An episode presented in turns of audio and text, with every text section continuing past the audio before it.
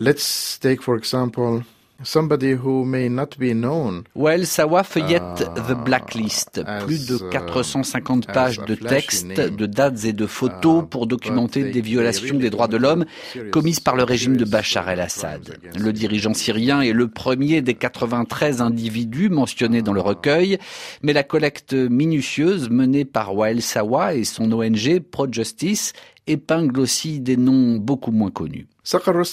Sakar Rostam is a colonel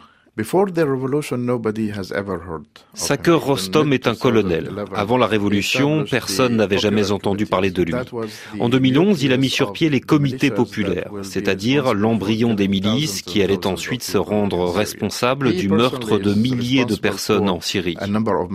Il est uh, personnellement responsable de plusieurs massacres. Par exemple, en février 2012, dans la ville de Djoubar, la garde républicaine et les forces de défense nationale ont rassemblé les civils de sexe masculin, y compris les adolescents et les personnes âgées, dans deux écoles. Sous le commandement de Rostom lui-même, l'un de ses co-officiers a ordonné à ses hommes d'ouvrir le feu sur les civils dans la cour de l'école. Plus de 150 personnes ont été tuées.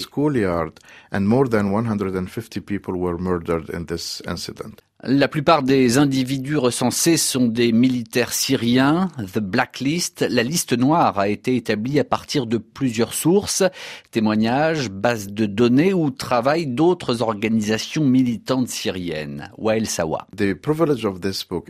La plus-value de cet ouvrage, c'est que si vous vous intéressez à un criminel en particulier ou à un crime en particulier commis en Syrie, vous n'avez pas à consulter 12 ou 20 ou 30 sources différentes ou autant de sites internet ou de livres. Au même endroit, vous trouvez toutes les informations disponibles. Wael Sawa a passé une dizaine d'années dans les prisons de Hafez el-Assad, le père de Bachar el-Assad. Puis il a dû fuir la Syrie en 2012 alors que le pays s'enfonçait dans la guerre civile. Wael Sawa est aujourd'hui exilé aux États-Unis. Avec son ONG Pro-Justice, il suit de très près tous les efforts entrepris pour tenter de juger les auteurs présumés de graves violations des droits humains en Syrie. Des plaintes ont été déposées ces dernières années en France, en Allemagne, en Espagne ou encore en Suède, mais rien ne dit qu'elles aboutiront un jour. Quant à la justice internationale, aujourd'hui, elle ne peut se saisir des dossiers syriens, comme l'explique Wael Sawa.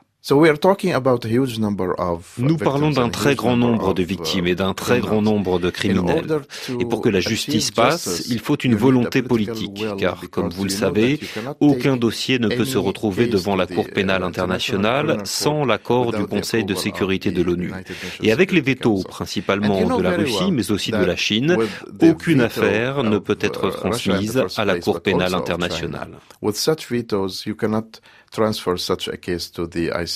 Cela n'empêche pas Wael Sawa et ProJustice de poursuivre leur travail. Après avoir dressé cette liste noire qui concerne les violations des droits humains commises par le régime de Damas, l'ONG veut s'intéresser au milieu des affaires en Syrie et à sa contribution aux actions du régime. Enfin, le troisième volet devra documenter les crimes commis au nom de l'opposition syrienne.